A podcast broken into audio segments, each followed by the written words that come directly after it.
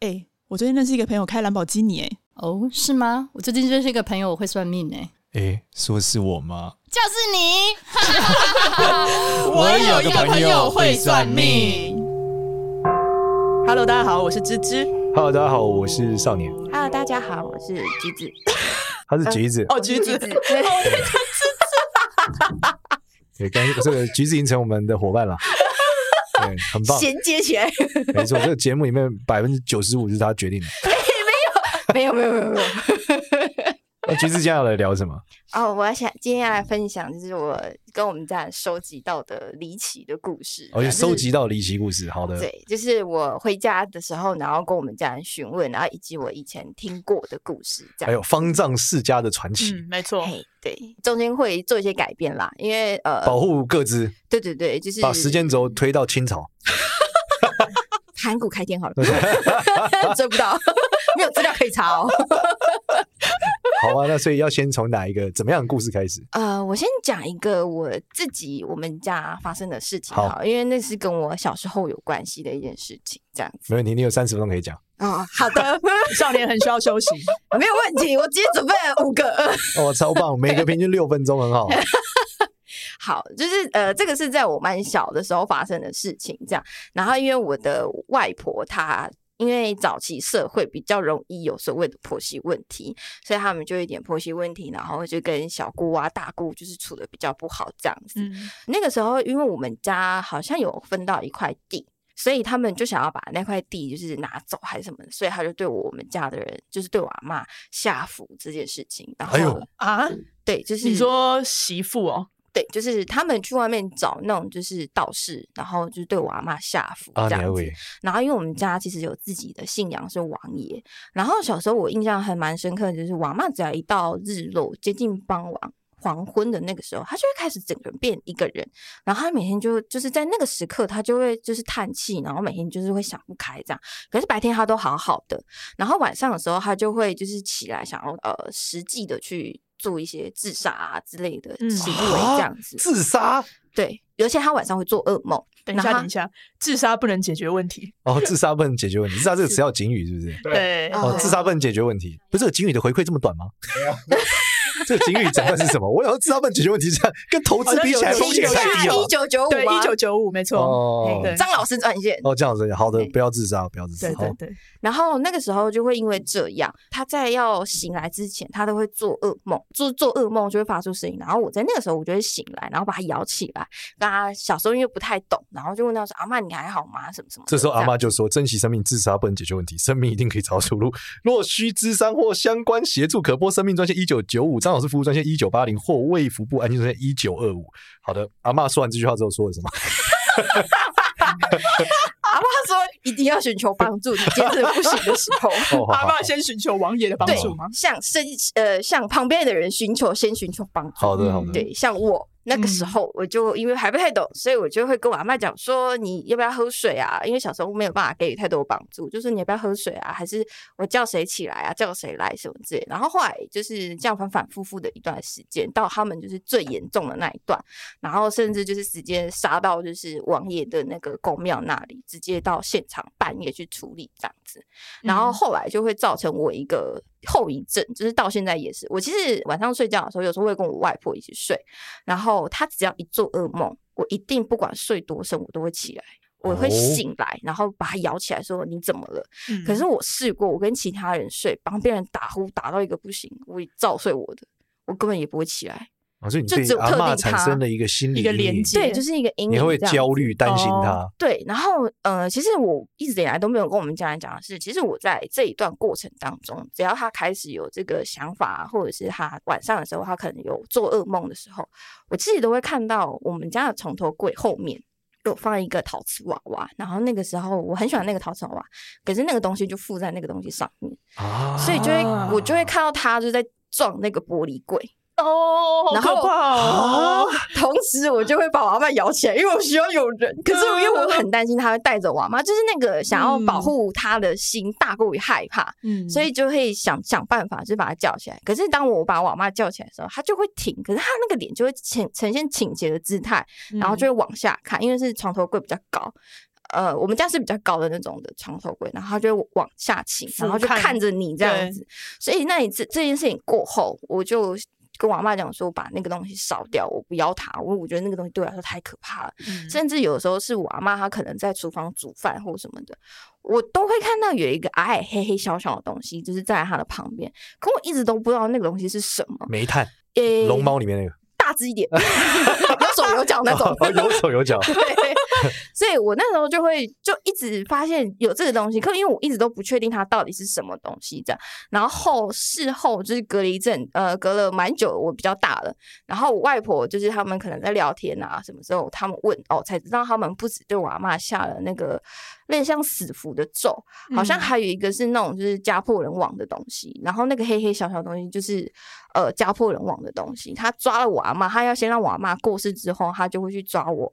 阿公之类的，就是一个一个抓的那种感觉，好恐怖哦！就类似像这样子的东西，所以这件事情其实，在我们家发蛮严重的，因为我们家人口算多，所以我们家其实一直都在想办法要处理这件事情。那时候蛮有趣的是，我们家那时候就有发生，因为我阿公他那时候就也因为小时候嘛，跟他们一起睡，然后我阿公就睡死，然后我是会醒来那一个，所以那个时候去庙里的时候，那个王爷就跟我阿公讲说：“你看你，你的孙子都会爬起来咬咬你老婆，你在旁边睡跟猪一样。”你老婆你都不要了吗？就是骂我阿公的，然后我阿公他也就是笑笑的坐他头说啊，我的就他就是他喝酒，所以就睡得比较沉这样子，他爬不起来。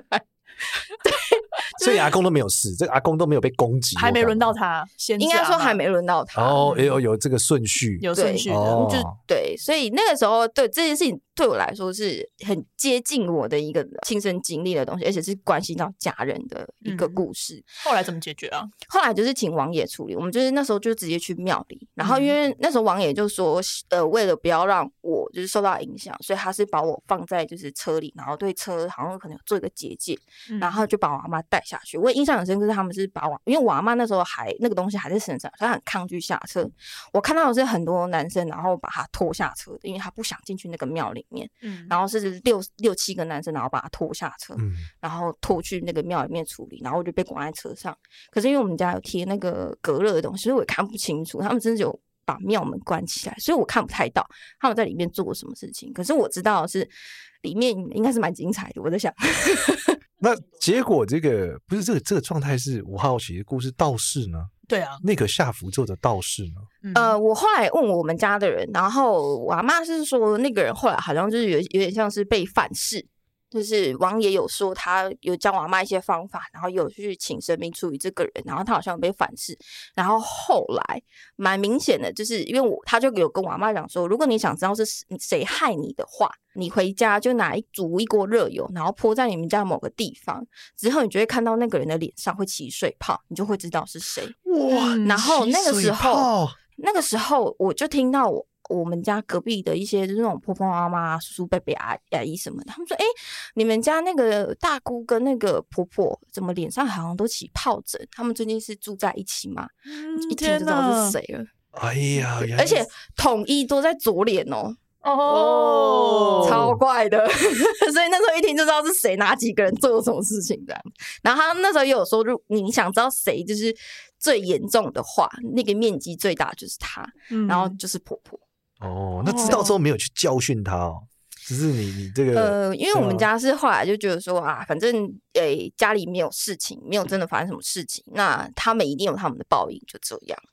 嗯，也是啦，就是不想要再继续往下向了，打人还要被告伤害罪。啊，确实，但确实他们后续都过得没有很好。对啊，但是这个做法的这个道士，他不会被惩罚吗？应该是有，可是我们家好像没有去追究后续，可能住比较远啊，不知道、啊。应该不是我们这个县市，脸也脸可能也起水泡，但比较远，没有看到。嗯、对、嗯，不知道实质的状况这样子。嗯、对，然后再一个是我舅公的故事，我觉得我舅公的故事都蛮精彩的，就是他们早期就是。我舅公他去呃当兵，然后他们那种当兵就是都比较久这样子。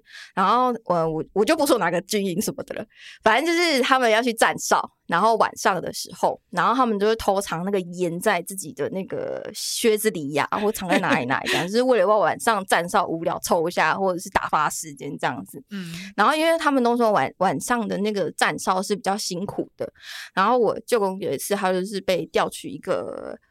大家都说那里蛮不好的一个营这样子，然后他是为什么？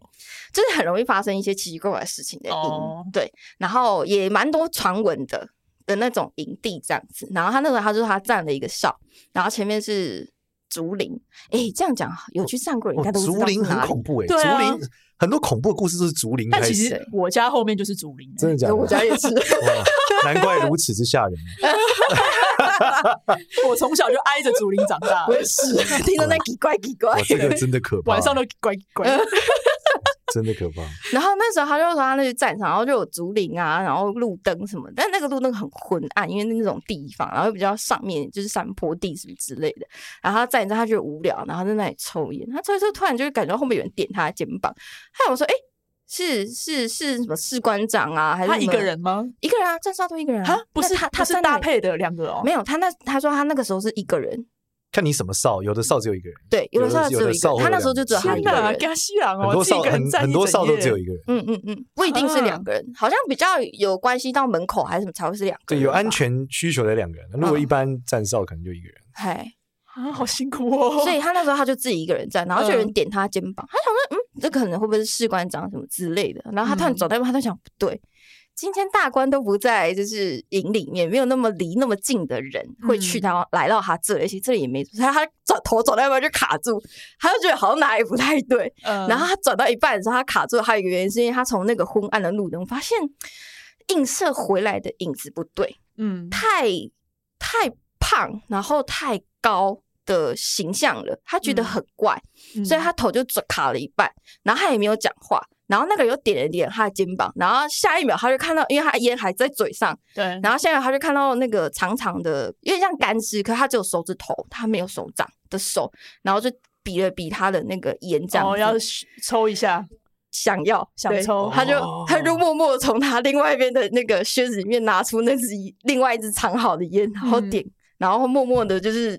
移到放在手上，对，他就默默换成另外一只手，然后移到旁边去，但他头都不敢转，然后就感觉到那个东西被拿走了，嗯，然后他可以感觉到就是那个皮肤是干燥，然后贴在那种骨头上面那种感觉，可他从来都不知道那个东西是什么，他也不知道那个是什么，可是他没有手掌，嗯，可是他也没有手掌，没有手掌，没有手掌。它只有它只有指头，像爪子的东西，像爪子。对，可是它没有手掌，所以其实可能不是僵尸哎，应该不是。他说某一个物体型，可是僵尸熊。他觉得他觉得比较像魑魅魍魉那种东西，应该不像是鬼魂啊或者什么之类的。我想到的是返校的那个动画那个游戏，它不是里面会有一些就是长得很奇怪怪状，然后手指很长的那个。他那时候跟我说这件事情的时候，他就说这件事情就持续了大概他当兵的三分之一的时光。哦，每次都被找他要烟哦，就是只要他站哨，因为他也不敢问，他也不敢说，因为你基本上说，好像就会被找去找那什么辅导长，嗯、然后就是说你是不是想要不想当兵啊，或者什么之类，你是不是想装疯卖傻，然后就不想当兵什么？这在他们那个时代好像蛮严重的，就是你不可以随便乱讲这些怪力乱神的东西。然后后来他都不敢说，然后直到有一天，他在跟一个呃连长哦。就是在聊天的时候，嗯，然后他就诶、欸、稍微提了一下，他说：“哎、欸，就是那个哨啊，好像有时候都会有一些就是特殊的状况什么之类这样。”然后呢，连长脸色就一沉，就问他说：“你也是有发生什么事吗？”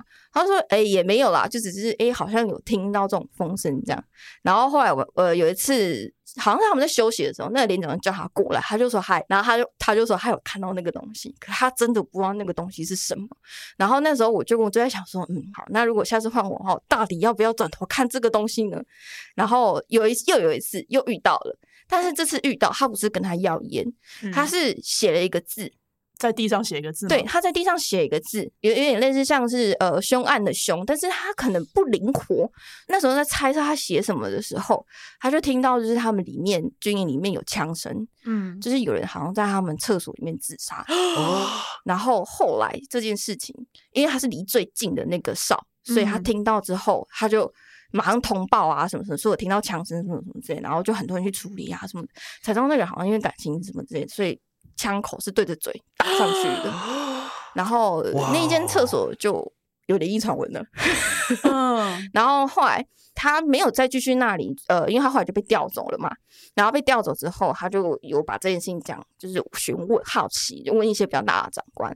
然后比较大的长官才说，就说哦，他们好像都有看过这个东西在那移动，但是大家都以为那个可能是竹林树枝啊，还是什么之类的影子。但是他没有碰过任何人，他偏偏就碰我舅公这样子。嗯、然后后来我舅公就回来，也是回家，就就请我阿祖，因为我阿祖是嫡亲嘛，就问说，哎，问麻烦就是观音娘娘问一下，看是事情这样子。嗯、然后后来才说，哦，他可能他就是有点类似像是那里的地府灵，然后他在那里，他觉得呃，我舅公。就是在那里抽烟，然后他很好奇，因为就只有我就会在那里抽烟，其他人都没有偷抽烟，只有他偷抽烟。对，就只有他偷抽烟，所以他很好奇，他就想知道那是什么感觉。后来他他就觉得，哎，这个人类不错，还给他，嗯、所以他就跟他讲说，他那时候会，因为他也好奇为什么要告诉他说有凶这件事情，有不好的事情发生。嗯然后他就说，其实他也有意识到，他会不会是在帮他避免一些事情？因为其实那一天那个哨不是他要站的，他好像是要去帮忙，就是检查。请示哦，还是什么的，嗯、然后后来不知道为什么就突然换成他要去站哨，换成另外一个人要去检查，可是那个人好像没有检查的很仔细，才导致那个人可以拿着枪，因为哦，因为这个哦，这是你他要负责任，对，对因为那个枪你是不能随便带，军营是不能平常携带在身上的，那个是要被收管的。然后因为那个人好像没有检查仔细，就放他走了，所以他才有机会做这件事情，这样，嗯、然后就让他避开。然后我舅公才说，哦，原来是因为这样，就是无形之中。他的一个行为，然后帮助了他这样子，嗯，就是这是一个蛮有趣的一个故事。哦，我好喜欢这两个故事哦，我觉得像是在听拍案寻奇啊，没错，觉得拍案惊奇，这就是说啊，这个厉害，这个好，好。所以有事多做善事，各位。放这样子说书，跟你要烟就给他抽吧。对 对，不要问理由，给就对了，对给就对了。这真的是很像小时候听的那些故事。对啊，对啊，我们要现身说法，哇，太酷了。嗯。那我觉得可以再讲一个，就是我就跟他遇过，你可以再讲三个啊，好的，没有问题，可以再讲五个，没关系。我舅公他说他后来在开始就是有在帮人家算名字的时候，遇过一个还蛮离奇的一个故事。我自己听完之后，我也觉得哇靠，好的。就是他说他有一次在外面吃面的时候。然后他遇到一个呃年轻人走过来跟他说，呃，请问一下你是某某某嘛？然后我就跟我说，嘿嘿，我是怎么了？他想说，哇靠，我最近做什么杀人放火事情没有啊？是来讨债的吗？还是怎么之类的？嗯，然后他就说，哦，我是某某某，然后呃，我是来跟你说一下，就是我们家的状况这样。然后他在说他是什么名字的时候，我们家的人就有，我舅公就有心里就是。震了一下，因为他对这个名字印象蛮深，印象算蛮深的。嗯，因为我舅公就说，在两三年前吧，还是就是蛮久之前的，就有一个一对夫妻来请，就是请我舅公帮他们取名字。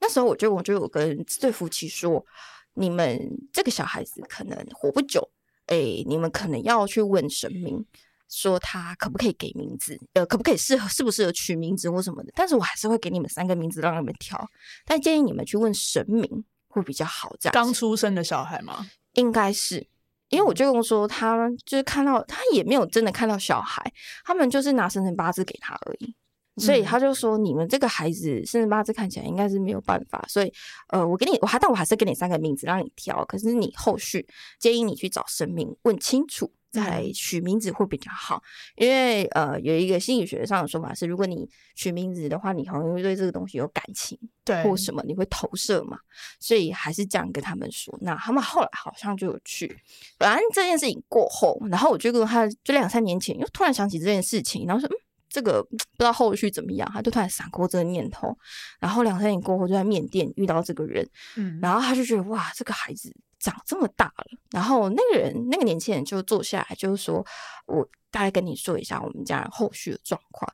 那我就可能会说，就是呃，他这个小孩有问题的原因是因为从他的生辰八字以及这两对呃这对夫妻的名字看起来，他们不应该有小孩，应该说也不容易有小孩才对。可是却生了一个孩子。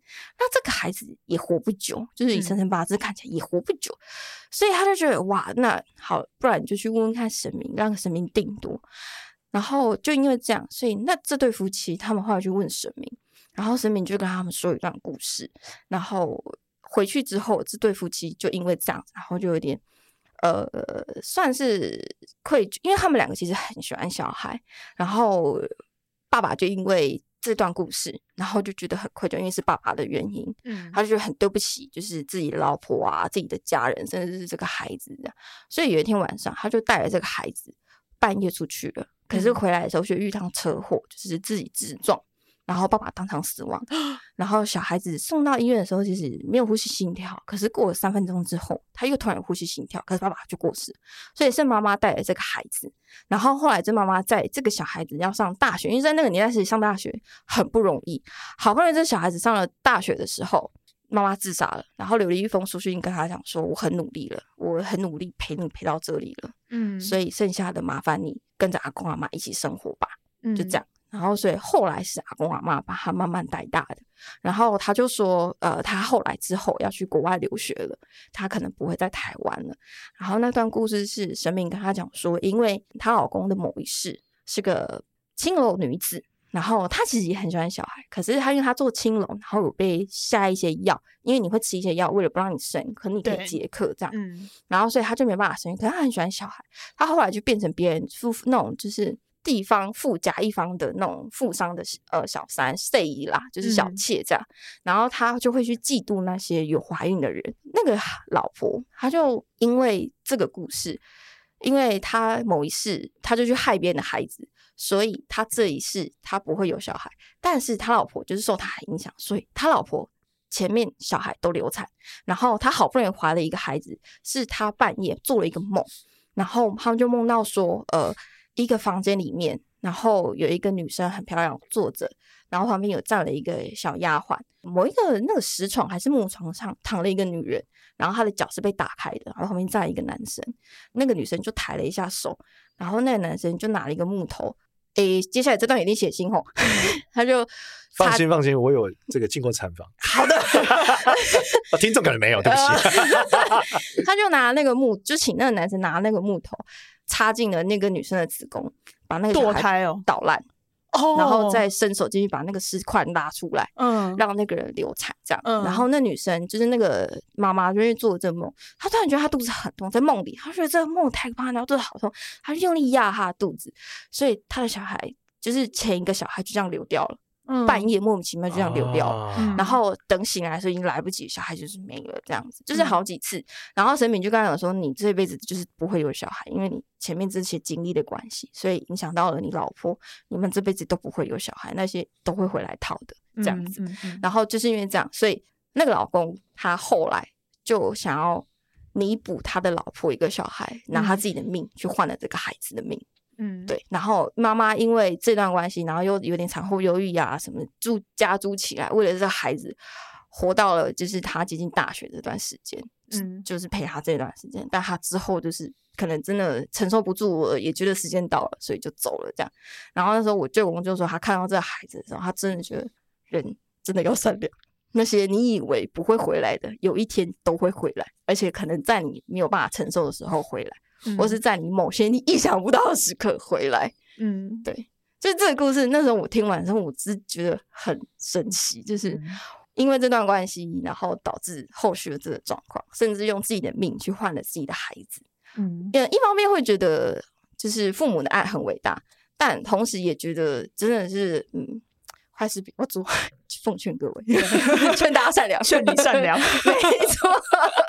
行善积德，真的要行善积德，因为真的是很难想象，就是以前，因为有些人会觉得说啊，我这事又没有做啊，为什么就是那一辈子的东西要算在我身上？可是那些人，他们就会被遗留在那个时空，嗯，啊，这些东西它不会消失，它只会再来，就是他会跟你要回来，因为你不可能说我现在被伤害了，我不求回报，我觉得不太可能，因为今天被伤害了，就是你能够大度大气大方到就是我没关系，算了，不计较。哇，那可能是证严法师那个等级了。嗯、我是不行啊，我还没有办法这样子，我一定打回去。我那天去，就是我有拍一支片嘛，就宣传一个沉浸式剧场叫怨灵堂嘛。嗯，然后他那个现场的时候，那边就是放了所有的恨意，就大家把自己恨，因为他们开始进去前要写下自己恨什么。就你看到超多的那个恨意，真的是就是非非常浓、非常恨的。嗯、然后你也明白，因为我们一起玩嘛，玩完的时候。他就有人会选择不，就是要继续恨嘛。那那时候演员就问他们，他们就说出他们就是要怎么报仇或有多恨的时候，你感觉真的是那是不会放掉的。对，所以其实很多人会觉得说，我这辈子又没有做，我哪知道？但问题是，你的那个恨意，有时候很多人都不一定自己放得下了。嗯，反过来你自己很恨一个人的时候，其实你不一定放得下。哎，所以你就一直带着这个想报仇的想法一直往下。嗯，因此我觉得。真的很难说哦，什么这一辈子知道才算？但很多时候，我觉得那个恨意真的是不是这样的。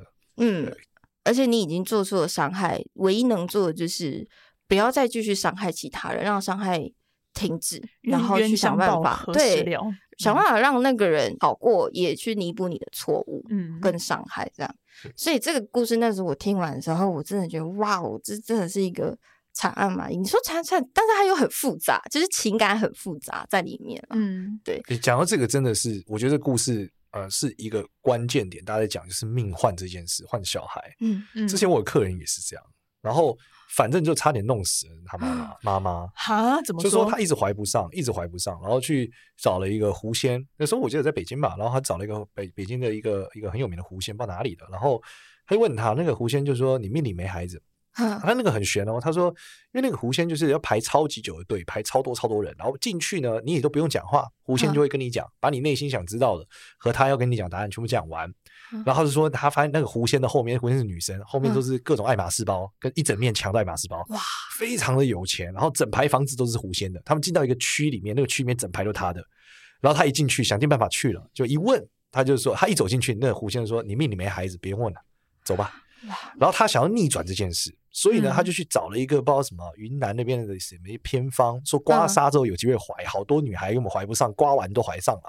就一刮完以后啊，他可能有一点点迹象，但他始终没有怀成功。但是他反而有一个问题，就是他发现他睡不着，就是他可以怀，但他睡不着。然后他因为他长期睡不着的身体就越来越虚弱，对啊，所以到时候怀了也会流掉。但是他感觉那个故事，如果照你的讲法，到时候他真的就算生下来，他因为长期睡不着。最后肯定得死，嗯，所以最后她老公放弃了，因为他睡不着太严重，他只好带他老婆去看医生，把这事情扭转回来，就不继续往下怀了，就放弃要小孩。嗯，他老婆睡着，哦，所以很悬很悬，真的就是没有，不要求嘛。所以那个那个刮痧的也很屌，就云南一个很神的一个巫术的刮痧，嗯，对。然后我就觉得哦，你讲这个事情有道理。如果他真的生下来，搞不好那妈妈命应该没。那如果是领养呢，就不要自己生。诶、欸，我在想，他们那个年代应该会蛮讲求血脉这件事情的。对，领养早期领养要看领养什么品种，有的 是哈士奇，我个人比较喜欢德牧。对啊，领养其他物种的也可以嘛。对啊，对啊，就是说，你看你领养就是说你孩子不长寿。只能活二十年，就你养了一只这个哈士奇，活了二十几年，是蛮厉害的。高龄，对，所以真心高龄，品种上还是可以注意一下，还是可以的，还是可以的。我记得你还有一个故事嘛，有一个阿姨之前会偶尔会去你们家。等我们省点讲，现在三十分钟了，我们下一集。哦，没有，他可以再讲一个，可以再讲。好，那我讲一个。没想到这样可以骗两集，没想到这样。他故事很多，不用怕。对对对对。那我讲一个比较简短，但我也觉得蛮有趣的是，呃，那时候是我舅公跟我阿舅他们有接到一个案子，然后这个案子也蛮有趣的是，他是三层楼，然后他是一个木工装潢师傅，他们三楼是。妈妈在住的，二楼是媳妇跟她在住的，一楼就是当成工作室这样子。嗯，在那个年代做装潢其实蛮好赚，可是辛苦，因为他自己算是自己想办法找工人、临时工，然后一起做啊什么的，所以他是工头，很常不在原本的县市，所以变成是说他媳妇。都会就是在家里顾他婆婆，可他媳妇也都在一楼，就是会接一些家庭代工啊，或什么之类的，然后在工作。所以基本上他婆婆有一点行动不便，所以几乎都待在三楼这样。然后有时候会呃有一点轻微的失智，所以有时候他的一些行为啊，因为失智会有点暴怒啊，然后忘记一些事情什么的。所以其实基本上他媳妇就会觉得说，呃，在三楼好好的没事，三餐定时有煮给他吃，他没有怎么样，应该就还好这样。然后是有一次他们呃，因为有旺季跟淡季嘛，然后。那阵子就蛮刚好的是，他很常接不到工作，或者是他接到的工作就会莫名其妙突然就没有，嗯、然后他就会没办法，就变成说比较常在待在家里。然后因为他媳妇基本上给了他婆婆吃完晚饭、洗完碗，他就他了媳妇就会去二楼睡觉了，所以他一直都不知道他婆婆在半夜的时候会在一楼的厨房宴客，宴看不到的客人，宴客 对。然后 Oh my God！哇，只是放一首音乐等着你回来，等着你回来，等着你回来。好了，你够了，你够了。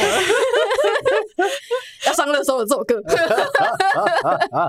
建议大家不要半夜听，干吓死，真的吓死，自己播更可怕了。而且我们这一集说不定会是在农历七月的时候上，吓死，吓死，吓死！听之前要去买枚求平安，对对对，大家大白天的时候听，大白天的时候捏着睡觉。然后，因为他就是后来比较常在家，所以他就突然发有一次，他就半夜起来喝说，他想要奇怪，他就想要奇怪，为什么厨房会有他妈妈在？跟某些人讲话，某些人们讲话的声音，嗯、他觉得很怪。他妈在想说：“哎、欸，多吃一点呐、啊！啊，这个是我自己亲手煮的，是我们家的拿手菜哦。啊，这个这这个我老公以前很喜欢吃什么之类的。嗯，他妈好像跟很蛮多人在讲话的，嗯、可是因为失智的状况，有时候你很难说。医生那样讲，可能就是医生的诊断，可能说啊，可能是他失智引起的一些神经问题啊，什么什么之类的这样子。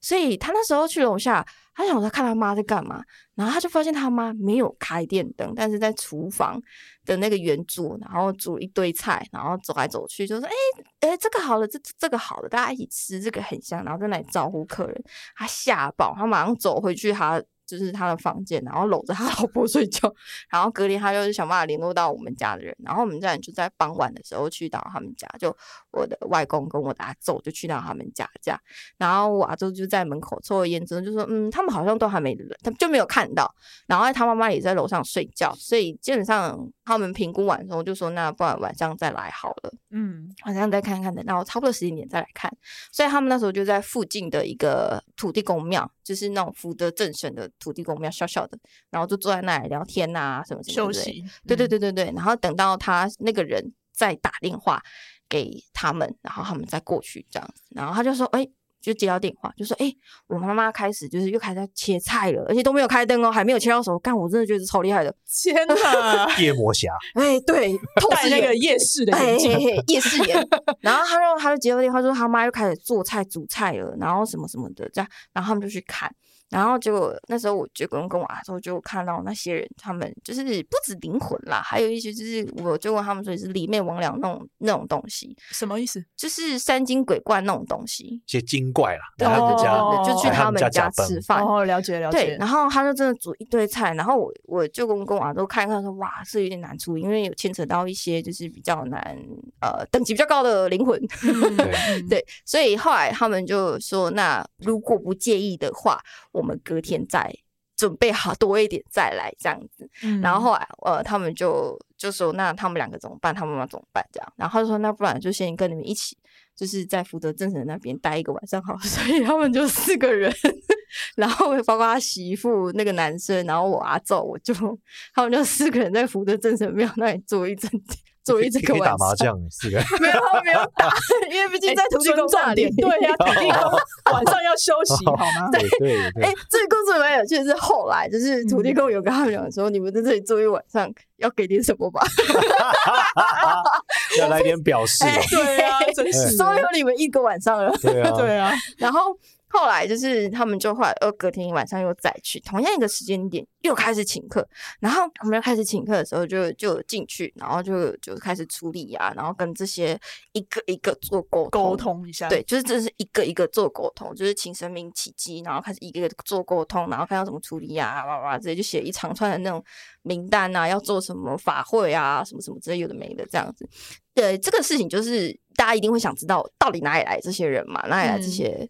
嗯呃，类别的人们，对对，嗯、所以后来呃就有去问那个婆婆，然后那个婆婆她就有点断断续续的讲，然后后来问神明，神明是说她有一次走失的时候，嗯，去到一个类似像公墓，就是走很远，然后她又乱暴露，然后别人可能就在见到她一个她不熟的地方，她认为那个地方应该是她家，可是在她去到一个她不熟的地方，所以她乱走，然后就走到一个公算是公墓的墓地，然后她看到人家那边有饭。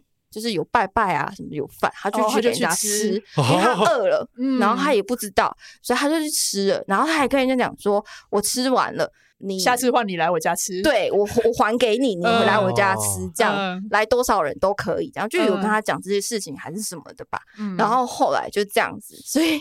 一整群全部都来他们家，每天晚上都来他们家吃饭。嗯，然后还有一个原因是因为他在这过程当中有去，就是有一个呃小小的，也不知道到底算不算庙的东西，但是他应该就是为什么会有那些三精鬼怪的原因，就是因为好像有人供奉了那里的一个奇怪的东西。嗯，但是很久没有人拜，然后也不知道为什么那里可能那一天可能有掉果子啊，还是什么之类的，他就把它捡来吃。然后那个小小的那个不知道哪里来的东呃。被供奉的庙，有可能以前大家乐很红，所以就会拜一些奇奇怪怪的东西。嗯、然后那个东西可能就呃，可能后来那个里面的灵走了，就会奇怪的东西住进去啊，可能后来就有修炼变成三精鬼怪那类的。他就觉得那个果子应该是他的，因为掉在我的面面面前，对应该是要是我的，肯定拿走了。对，对所以我要跟你要回来。嗯，对，所以就去也去他们家吃饭，嗯、然后就这样一个一个一个处理，然后一个一个一个还，一个沟通一下。对，就是慢慢的做这件事情这样子。嗯、然后他妈妈后来才。不会在半夜切菜煮菜，然后宴请大家这样，但还好啦，没有切到自己的手。哎，对啊，不幸中的大幸，大概是这样。因为切到手就没办法煮下一顿啊。对，这些三精鬼怪，对，他妈扶住说，不要手，对，这一点，哎，他这里，对，疼掉，疼掉。因为我觉得这一集很精彩，我已经决定了这一集这个 podcast，我从来没有在录的时候想好标题的，这次我已经想好了，标题要叫小这个方丈阴尸路。哎，不要！不要，意思说也放上阴阳路。你看，演港片不是阴阳路吗？阴阳路。对，然后还要分，我不是一二三四吗？对，一就要叫水泡，二就要叫 二就要叫抽烟，然后就一二三四三，然后三是什么？我想要我整个理一下，三是生孩子，四是煮饭。宴请宴客，宴客对，然后大家看那个标题，不知道里面在讲什么，感觉特别像鬼故事的标题，对，超像，超对，对。对，这一集就这样，好棒。好的，我们欢迎方丈下次再来，谢谢方丈，还有很多故事，哎，对，我一直在问，他做很多超离奇，超棒，他做很多笔记，今天都没讲完，对对，太好了，感动，少年终于可以少讲一句话，休息一下，对，我们以后就是这个方丈阴阳路二，大家看到标题就知道，看这集恐怖，可以听。哎，不对，可以听之前要捏着护身符，要有心理准备，要有心理准备啊。对，大太阳下的时候听。啊，哎，可以啦。真的，这这是算是我们节目里面数一数二恐怖的，是吗？这些故事，对他刚刚鸡皮疙瘩起满身啊，他整个手都是啊，都鸡皮疙瘩，所以太冷，其实也有也也是有点冷啊。哦，有吗？二十六度还好吧？刚刚。大叔也在那边，可能你穿太少了，我穿太少了。我感谢方丈，谢谢方丈，谢谢。喜欢我们的话呢，记得到 Apple Podcast 给我们五星好评，也关注一下我有个朋友会算命的 IG 跟 Facebook。拜拜，拜拜，拜。